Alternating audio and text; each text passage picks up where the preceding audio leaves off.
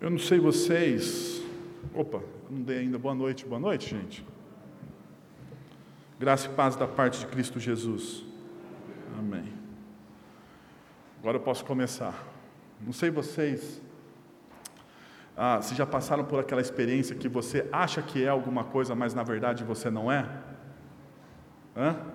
Já passou por essa experiência? Você acha que é, mas não é mais. Ou você já foi um dia? Né? Então hoje eu estava, hoje depois de um tempo de, de, reflexão e tal, o meu filho mais novo, o Arthur, que também é apaixonado por futebol, falou: Papai, vamos descer para a quadra e jogar bola?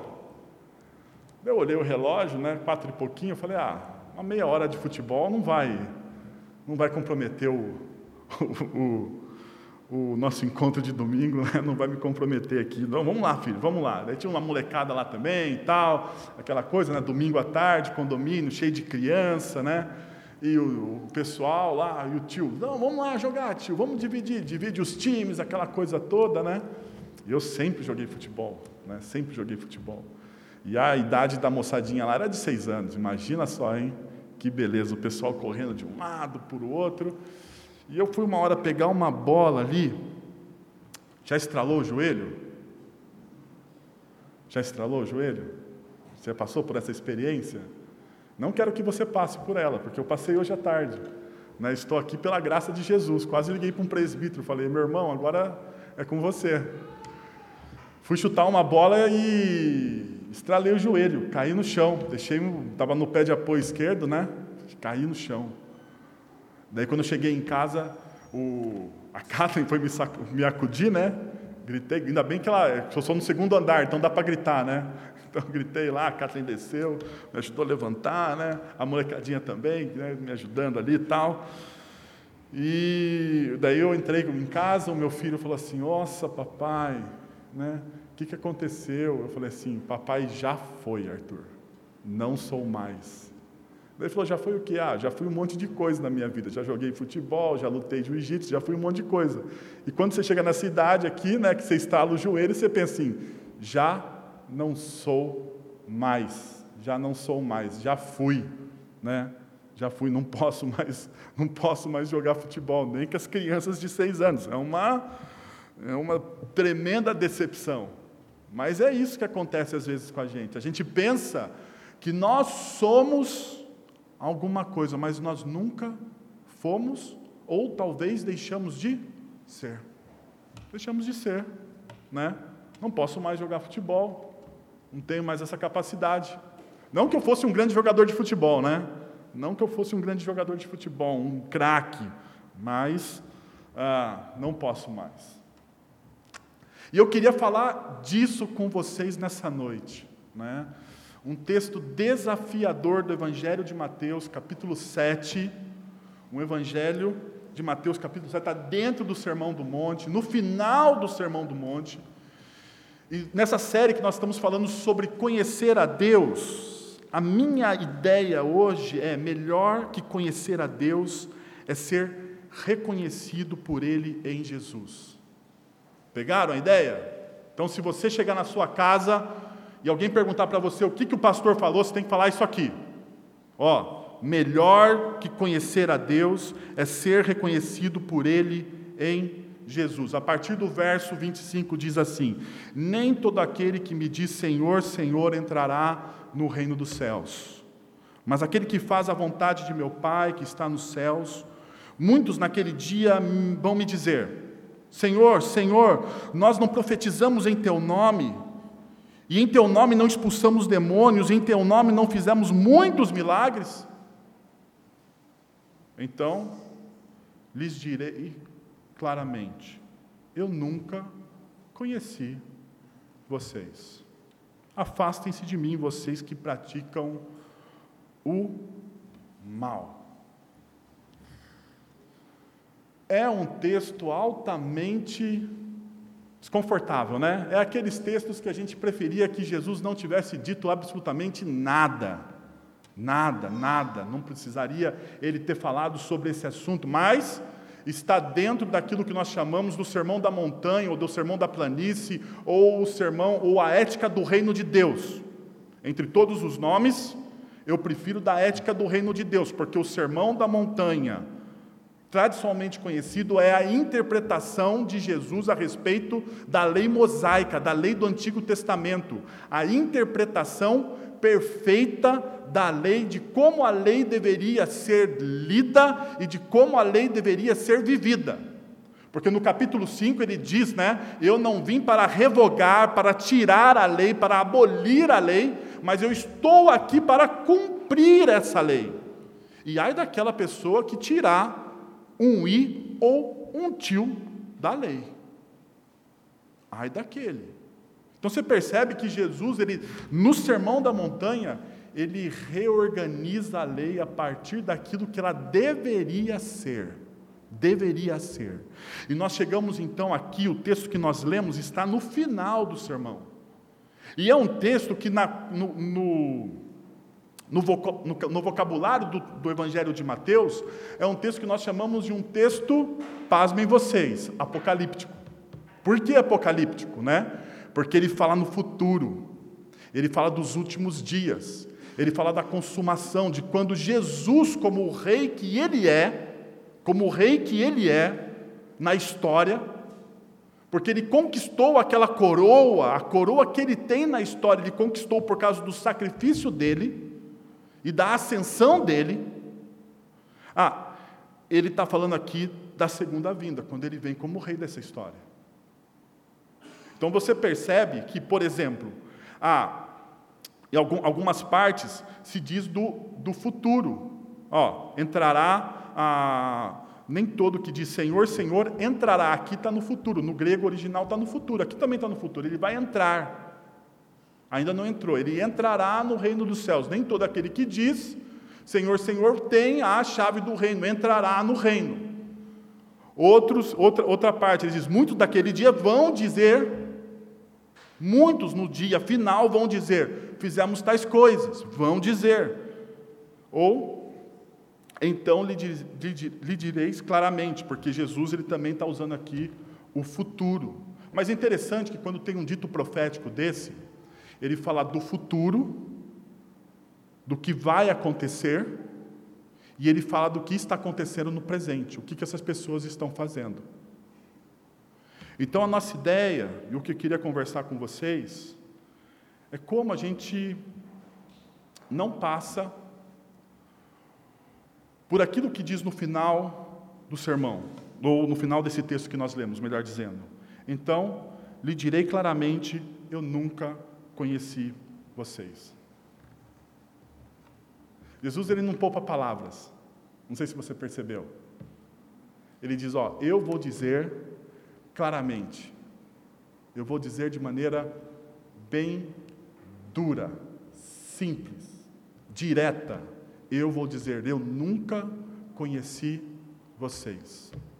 A pergunta é: quem ele nunca conheceu? Quem ele nunca conheceu? Daí o texto responde: Senhor, Senhor, nós não profetizamos em teu nome? Em teu nome não expulsamos demônios? Em teu nome não fizemos muitos milagres? Vocês perceberam? Jesus está dizendo, e aqui é interessante porque em teu nome remete-se à, à, à, ideia dos profetas antigos, porque os profetas antigos do Antigo Testamento, eles iam em nome de Deus. Ele falava: Eu estou falando em nome do Senhor dos Exércitos. Você olha, quando você lê a literatura dos profetas do AT, do Antigo Testamento, você percebe essa fala, em teu nome. É uma ação profética que, em teu nome, algumas pessoas pregaram o reino de Deus, ensinaram o reino de Deus. Em teu nome nós expulsamos demônios e em teu nome nós fizemos grandes coisas, grandes coisas, grandes milagres, porque a ideia de milagres é dínamos, é poder. Realizamos coisas grandiosas em teu nome. Agora, para para pensar comigo um pouquinho. Se você vê alguém pregando de maneira íntegra, correta, a palavra de Deus. Se você vê alguém pregando de maneira íntegra e correta a palavra de Deus, e fora isso, expulsando os demônios em nome de Jesus. E daí, se você vê esse alguém que prega de maneira íntegra e correta a palavra de Deus, que expulsa os demônios em nome de Jesus, ele faz grande, grandes coisas. Você pensa o que a respeito dessa pessoa? O que, que você pensa dela? Esse cara é crente. Esse cara é fiel. Porque ele faz o que muita gente não faz. Uau! Milagres, expulsão de demônios, pregação do Evangelho, é o reino de Deus. É o reino de Deus. Esse cara é grande. Não é? Ou é impressão minha só? Ou eu estou errado? Ou você chega também a essa conclusão? Espero que sim. Espero que sim. E daí é para essas pessoas que Jesus dirige a última parte desse texto. Eu nunca os conheci. Então, numa rápida leitura, o que, que você pensa? Não faz sentido esse negócio. Não faz sentido. Não faz sentido. Mas eu queria então olhar com vocês ah, alguns princípios, princípios que estão neste texto. Se você quiser anotar, para depois você estudar em casa, e quem sabe futuramente me perguntar alguma coisa, tudo bem, fique à vontade. Fique à vontade. Mas eu queria te passar alguns princípios que estão nesse texto, que muitas vezes passam desapercebido de nós desapercebido de nós. Veja só, evite a desconexão entre a invocação submissa dos discípulos e o fracasso deles na prática do ensinamento do Mestre. Vou repetir.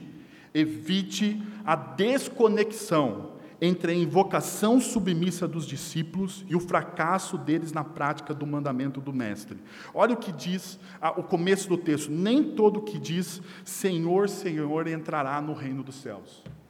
E eu não sei se você está ah, tá familiarizado com isso, mas essa expressão que está aqui no, no, no, que Mateus usa é a Kyrios, ou Kyrie, seja lá qual for, mas o sentido é o mesmo. O Kyrios, o Kyrios, o Kyrie, o Kyrie, aquele que governa sobre todas as coisas. Eles têm, essas pessoas que evocam o nome do Senhor dessa forma, o evocam da maneira correta, teologicamente perfeito ortodoxamente perfeita. Eles estão dizendo que Jesus Cristo é quem ele diz ser na história. Ele é o grande Senhor, o grande Rei, aquele que governa sobre todas as coisas, porque essa palavra, Kyrios, era usada assim, no, no grego, ou na cultura grega da época de Jesus, era usada para o governador romano, o grande César. Só César poderia ser chamado de Quírios o grande governador, o grande rei. E os cristãos pegaram para aquela palavra secular, que era usada para um grande rei, e falaram: não, o nosso Quírios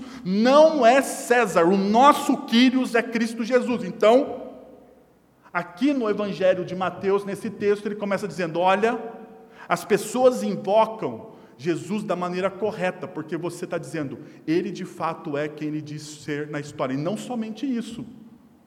Porque quando você fala que ele é o Quírios, você está dizendo, eu me submeto a ele. Ele é o meu governante. Mas é interessante que, em paralelo com esse texto de Mateus, capítulo 7, dos versículos de, 26, de 25 a 27, está o texto de Lucas, capítulo 6, do versículo 46, que diz assim: Por que vocês me chamam Senhor, Senhor, e não fazem o que eu mando? Assim como o texto de Mateus diz, a mesma coisa praticamente, né? Ele fala assim: Vocês me chamam de Senhor, Senhor, e não entrará no reino dos céus, mas aquele que faz a vontade do meu Pai. Perceba, existe uma dissincronia entre aquilo que eu falo e a minha prática. E isso não pode acontecer na vida de um discípulo. Isso não pode acontecer na vida de um discípulo. A sua prática, a sua prática, o dia a dia, as coisas ordinárias, não as grandes coisas, né? Porque quando a gente fala de prática cristã, a gente pensa em grandes coisas. A prática diária, as coisas ordinárias, os detalhes da vida. Sabe por quê, gente? Ninguém tropeça em uma grande montanha, é ou não é? Você tropeça aonde? Nas pequenas coisas. Você tropeça nos detalhes, você não está atento aos detalhes.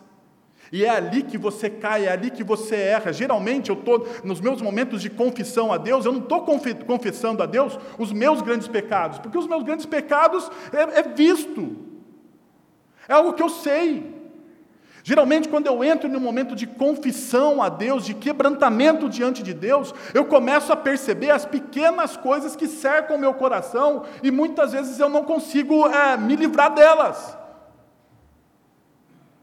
Então perceba, Jesus está dizendo o seguinte: existe uma desconexão entre aquilo que você fala a respeito de Jesus com aquilo que você vive.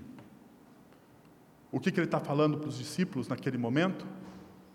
Evite. Evite a desconexão daquilo que você fala, daquilo que você professa do que daquilo com que você vive. Um segundo princípio, um segundo princípio que eu gostaria ah, de abordar com vocês é entenda que obediência sem amor um soldado presta. Não presta? Obediência sem amor um soldado presta. Porém, amor obediente é específico de quem?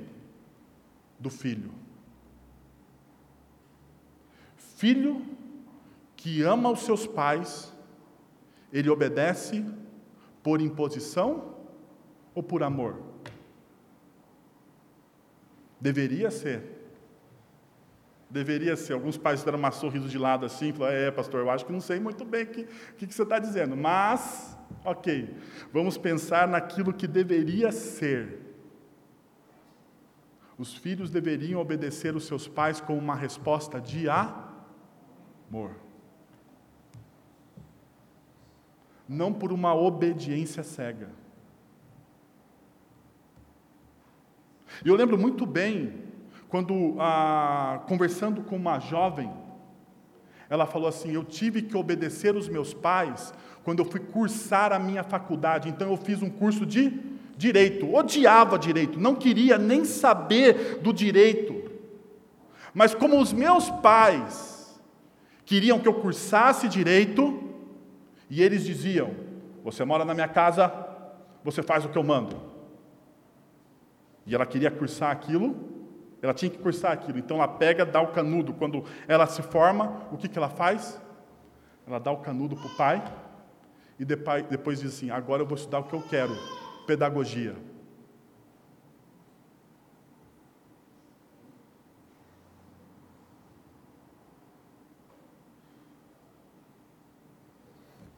A nossa resposta de amor a Deus é diferente dessa resposta.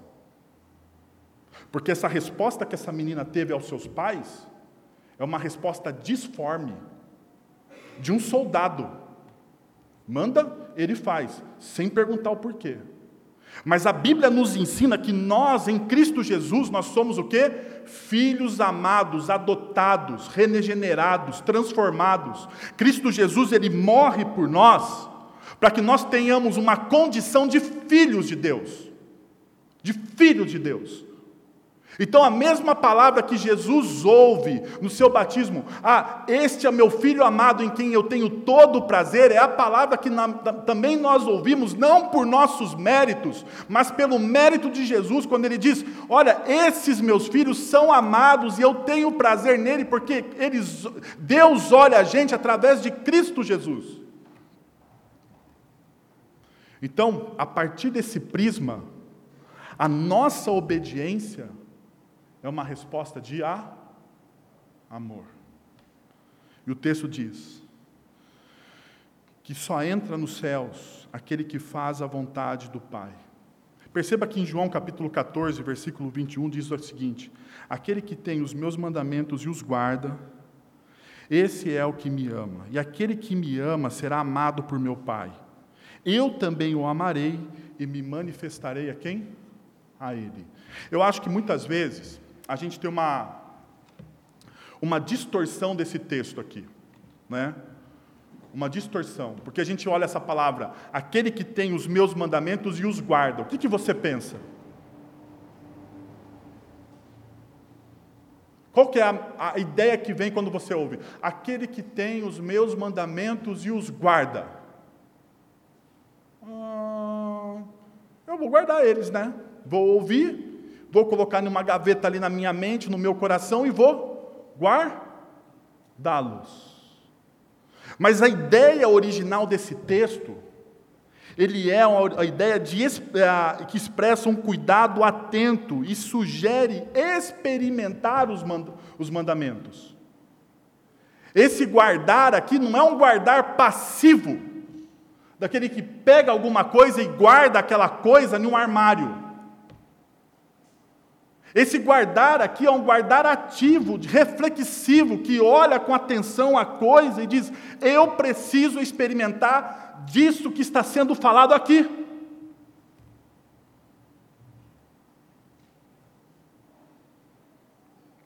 Eu sei, porque muitas vezes a gente trata a espiritualidade cristã e aquilo que Deus fala ao nosso coração de maneira displicente, não é verdade? de maneira displicente. Deus fala tantas coisas a nós através da Sua palavra, quando nós estamos reunidos em comunidade. Deus fala, comunica, nos ensina, mas muitas vezes o nosso coração não está o quê? Atento, pronto a guardar, a experimentar, a olhar com atenção.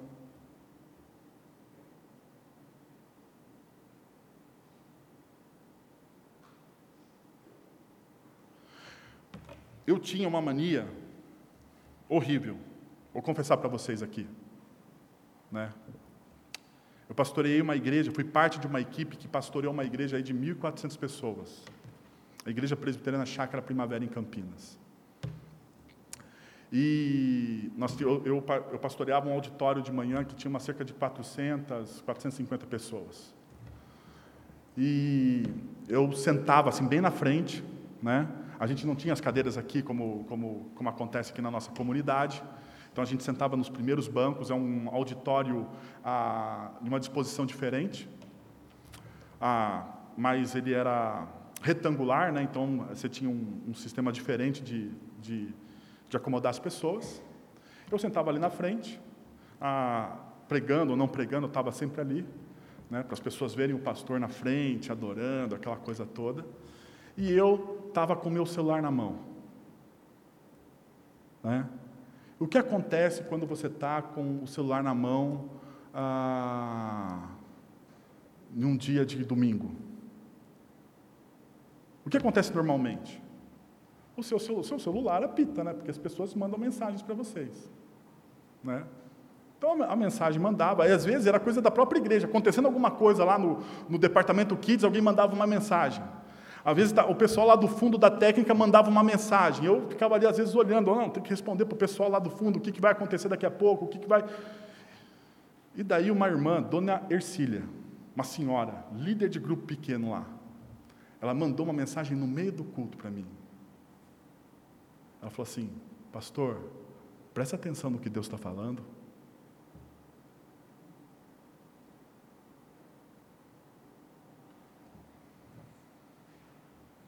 Eu olhei aquilo lá, né? Fiquei com uma bronca daquela senhora. Porque a primeira coisa que você tem é raiva, né? Quem que é essa senhora para falar isso para mim? Desculpem vocês, não fique escandalizado comigo, sou um ser humano. Fiquei com uma bronca. Mas passa, contando, contando até 10 e a ação do Santo Espírito, ajuda qualquer um. Né? Ajuda qualquer um.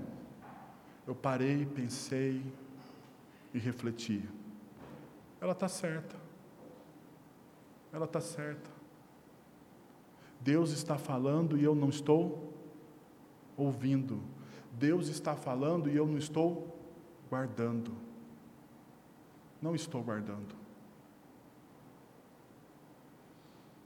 Daí o texto diz: entenda que obediência, obediência é um ato de amor, é uma resposta de amor ao que Jesus fez na cruz por você. Porque talvez a pergunta seja, né, que você ainda não respondeu, a pergunta que você ainda não respondeu: o que, que Jesus fez na cruz por você? O que, que Jesus fez na cruz por você? Deixa eu, te, deixa eu te informar, deixa eu te lembrar de novo. Jesus ele morreu na cruz por você. Uma coisa que você não poderia fazer. Uma coisa que você não conseguiria fazer. Aquilo que você não conseguiria atingir. A perfeição que você não tem, Jesus teve por você. Jesus ele substituiu você. Não é simplesmente que ele foi lá e morreu por você. Você merecia aquele destino, você merecia a morte. E Jesus ele entra na história e morre por você, trocando de lugar com você para te amar, sem você fazer nada, porque a, a epístola de João diz: Nós o amamos porque ele me amou o quê? Primeiro. Primeiro. Eu só tenho algum tipo de resposta ao amor de Deus porque Ele me amou primeiro. Não fui eu que abri o meu coração para Ele, não fui eu que falei assim, ah, eu amo ao Senhor do nada. Você, de alguma forma, Deus demonstrou um amor excepcional por você e você foi tocado por esse amor. Foi isso que Ele fez na cruz por você. Você merecia a morte. Uma palavra que a gente não gosta muito, né? Está em desuso na nossa cultura, porque a gente não quer mandar ninguém para o inferno. Livre eu, também não quero. Mas o que você merecia, o que eu merecia, o que qualquer pessoa merecia, sem a ação de Cristo na história, é aquilo que a Bíblia chama de inferno, que é altamente desconfortante. Eu, às vezes, brigo com Deus, por que esse negócio, Senhor? Mas eu me submeto porque Ele é o meu Deus, eu me submeto a Ele, eu me dobro a Ele, porque Ele é o Senhor de toda a história e Ele sabe o que faz, e Ele me amou, Ele escolheu me amar, Ele me livrou daquilo que eu merecia. E a pergunta é: qual é a resposta que você dá a Ele por aquilo que você merecia? Qual a resposta que você dá para ele? Você já parou para pensar nisso? Qual é a resposta? Como você responde ao que ele fez na cruz por você? Porque é uma pergunta que eu me faço constantemente: como eu respondo aquilo que Jesus fez na cruz por mim? Como eu posso responder da melhor forma aquilo que Jesus fez na cruz por mim? Como eu posso ser o melhor pai, o melhor marido, o melhor pastor? Como eu posso ser o melhor cristão? Porque Jesus ele fez algo que eu não conseguiria fazer por mim. E ele foi lá e fez. E eu tenho que dar uma resposta de amor para ele na história, sendo alguém melhor. Não porque ser alguém melhor me faz ah, glorioso ou melhor do que alguém, não, mas porque ser alguém melhor é uma resposta de amor a Deus. É a única resposta que eu posso dar a Ele. É a única.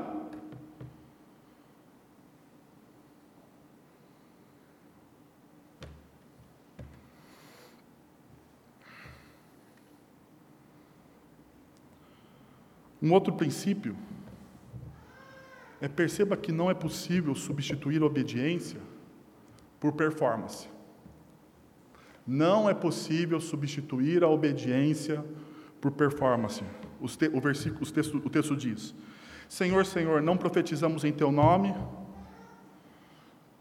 em teu nome não expulsamos os demônios, em teu nome não fizemos muitos milagres, em teu nome, em teu nome, em teu nome, nós fazemos, fazemos, fazemos, fazemos, fazemos. Isso aqui é o que? Performance, fazer o tempo todo. E bem feito, né?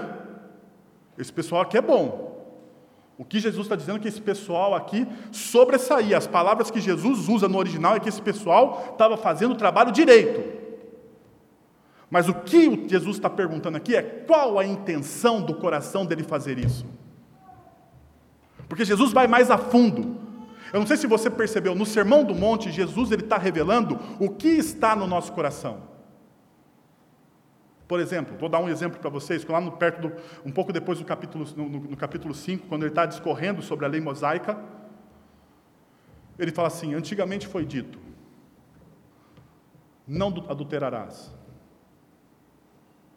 E daí as pessoas achavam que o adultério se, se era, era feito somente no ato físico, né? Somente no ato físico. Daí Jesus diz: ah, antigamente foi dito para você não adulterar, mas eu, porém, vos digo. Ele está reinterpretando a lei. Todo aquele que olhar com um olhar impuro, na NVI diz com um olhar de cobiça, para uma mulher, você já adulterou.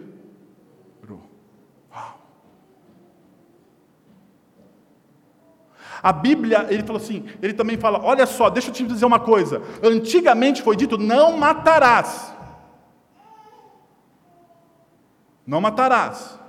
Eu, porém, agora estou te dizendo: se você chamar o seu irmão de tolo, o que, que você merece?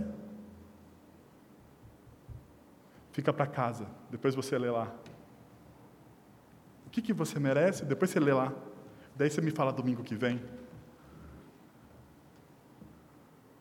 Jesus ele está reinterpretando a lei e indo mais a fundo, porque Jesus ele está mostrando qual é a intenção do coração daquelas pessoas, por que aquelas pessoas fazem o que fazem. E daí Mateus capítulo 23, versículo 5, dá uma luz para mim. Ele diz o seguinte: tudo que, tudo que fazem é para serem vistos pelos homens. Jesus está criticando os fariseus os religiosos da época dele, aqueles que se achavam melhores do que os outros, aqueles que se achavam donos da verdade, aqueles que eram intolerantes com o pecado. Jesus olha para os fariseus e diz o seguinte: Olha, tudo o que vocês estão fazendo, seja as orações, a adoração, a sua bondade, você não está fazendo de coração para Deus, você está fazendo para que os homens admirem vocês. Sabe qual é a minha conclusão? Vocês profetizaram, vocês expulsaram demônios, vocês fizeram milagres para obter fama. Paulo, em Filipenses, capítulo 1, versículo 15, ele diz: É verdade que alguns pregam a Cristo por inveja e rivalidade. É verdade que alguns pregam a Jesus por inveja e por rivalidade. Perceba. Não é o que você faz, é o porquê você faz. O porquê você faz tem mais valor para Deus do que o porquê, o, o que você faz. Não é, o que, não é o que os profetas dizem? Eu não me agrado de sacrifícios, mas eu me agrado do quê? De um coração contrito, de um coração que se aquebranta, de um coração que me reconhece. Não é o que você faz, é o porquê você faz. Deixa eu perguntar uma coisa para você.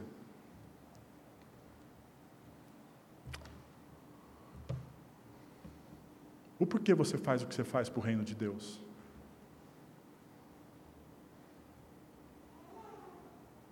o porquê você faz o que você faz para o reino de Deus? É uma pergunta. É uma pergunta que eu me faço. Por que, que eu faço isso para o reino de Deus? Será que é para ser admirado? Será que é para ser amado?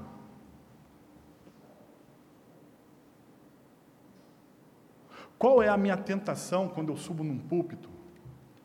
Eu estou diante da palavra e eu tenho duas opções. Eu vou pregar ela como ela deve ser pregada, ou eu vou pregar ela para que coce os ouvidos das pessoas. Para que as pessoas ouçam e gostem daquilo que eu estou falando. É uma tentação que o pregador passa. Eu tenho que orar e falar: Senhor, por favor, me livra dessa tentação de querer ser amado. Porque o único amor que me interessa é o do Senhor. Me livra desse laço de querer ser aplaudido, porque o único aplauso que eu quero é no meu quarto secreto e é do Senhor. Pergunta: por que você faz o que você faz para o reino de Deus?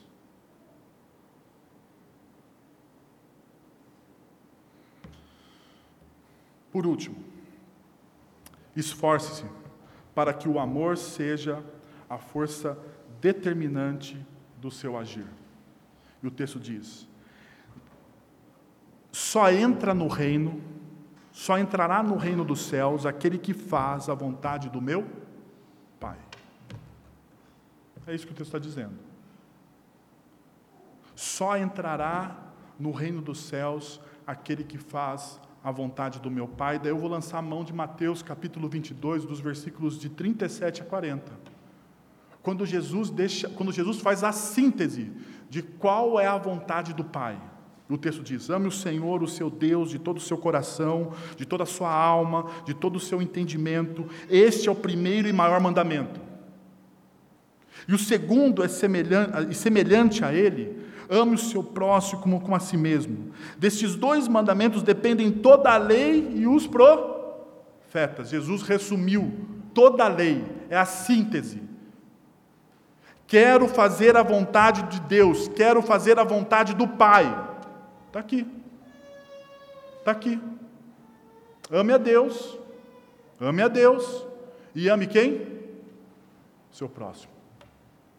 E perceba que não é ame mais a Deus do que seu próximo. Porque no meio do texto diz o seguinte: e o segundo, e o segundo mandamento, o segundo ponto da lei, que é que semelhante ao primeiro, tão importante quanto o primeiro, tão importante quanto você amar a Deus, tão importante quanto você amar a Deus é amar o seu próximo. Tanto que o apóstolo João, na sua primeira carta, ele diz assim: Olha, deixa eu dizer uma coisa para vocês, filhinhos, porque o apóstolo João, ele tinha essa mania, né, de falar coisas sérias chamando o pessoal de filhinhos, né? Então ele fala assim: Filhinhos, deixa eu falar uma coisa séria para vocês. Você, você pode dizer que você ama a Deus, mas é fácil você dizer que você ama a Deus. É fácil você dizer que você ama a Deus, porque afinal de contas, você não vê a Deus. O difícil mesmo é você experimentar a segunda asa dessa espiritualidade cristã. Porque a primeira asa, amar a Deus, ela é um conceito. E amar o próximo é a prática. Sabia disso? Amar a Deus, ele é um conceito. Porque o que, que você pode fazer para o Deus Criador dos céus e da terra? Pensa comigo aqui, pensa comigo. O Criador de todo o universo, aquele que criou toda a história, o detentor, ele está com as mãos dele, as mãos do Senhor sustentam toda a história. O que, que você, ser humano, finito, pode dar para Deus?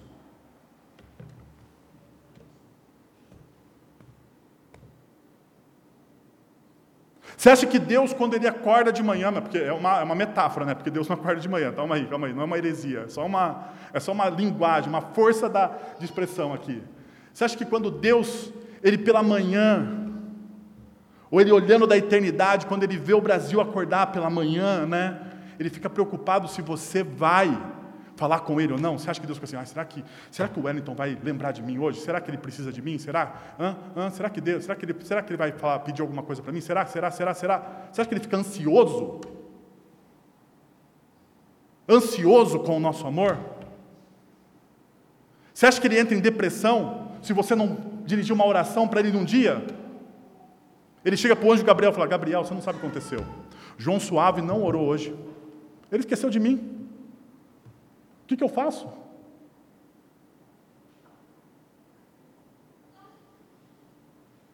Pergunta: o que, que você pode dar para ele? O Criador de toda, de toda a história, o detentor do universo, o que, que você pode entregar para ele? Absolutamente nada. Nada. Nada. Nada. Porém, ele diz assim: Você quer me amar?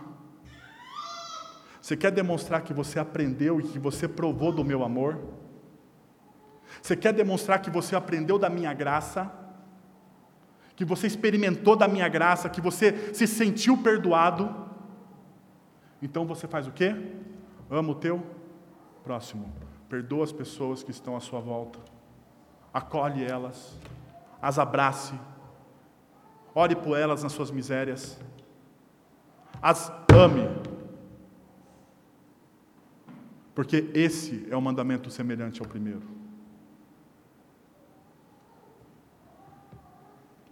Por isso que Paulo, em 1 Coríntios, diz o seguinte, capítulo 13, versos de 1 a 3. Ainda que eu fale a línguas dos homens e dos anjos, se não tiver amor, serei como o bronze que soa ou como símbolo que retine. Ou seja, se não tiver amor, não adianta nada. Se não tiver amor, não adianta nada. Ainda que eu tenha o dom de profetizar, lembra? Ainda que eu tenha o dom de profetizar, conheça todos os mistérios e toda a ciência, ainda que eu tenha tamanha fé a ponto de transportar os montes, milagres e maravilhas. Se não tiver amor, nada serei. E ainda que eu distribua todos os meus bens entre os pobres, e ainda que eu entregue todos os meus, ah, ah, entregue o meu próprio corpo para ser queimado, se não tiver amor, isso de nada adiantará. Não vai adiantar.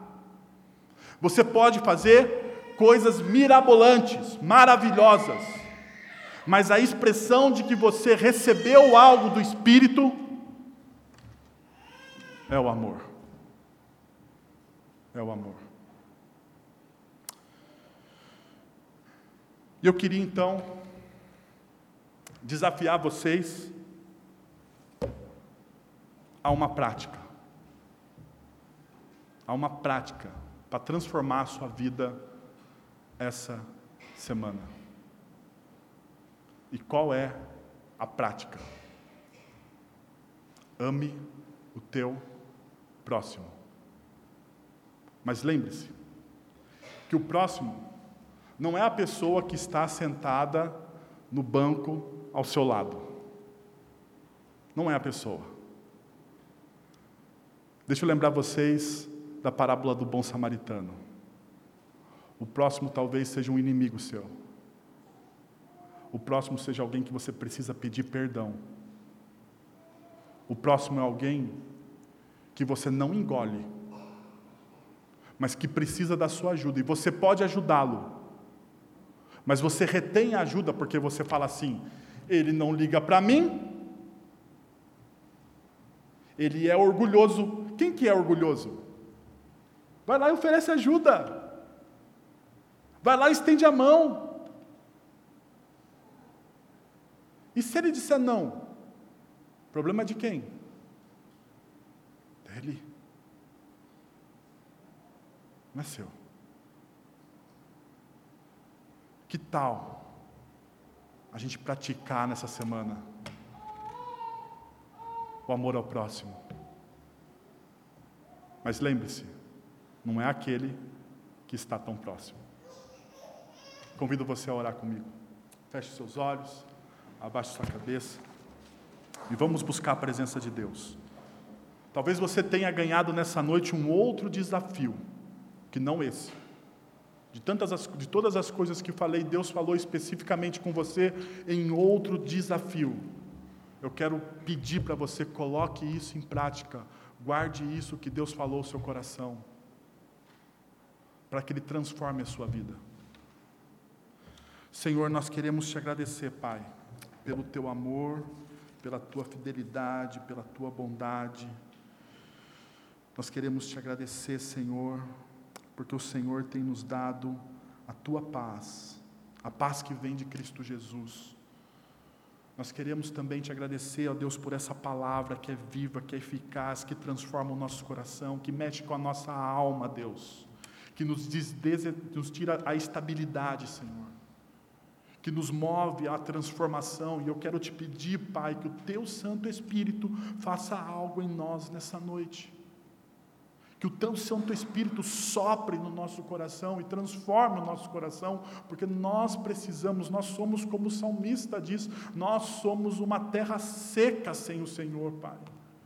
Por favor, em nome de Jesus, Deus, olha para o teu povo, derrama a graça do teu povo Derrama do teu amor, Senhor. Aquece o nosso coração. Em nome de Jesus. Amém. Amém.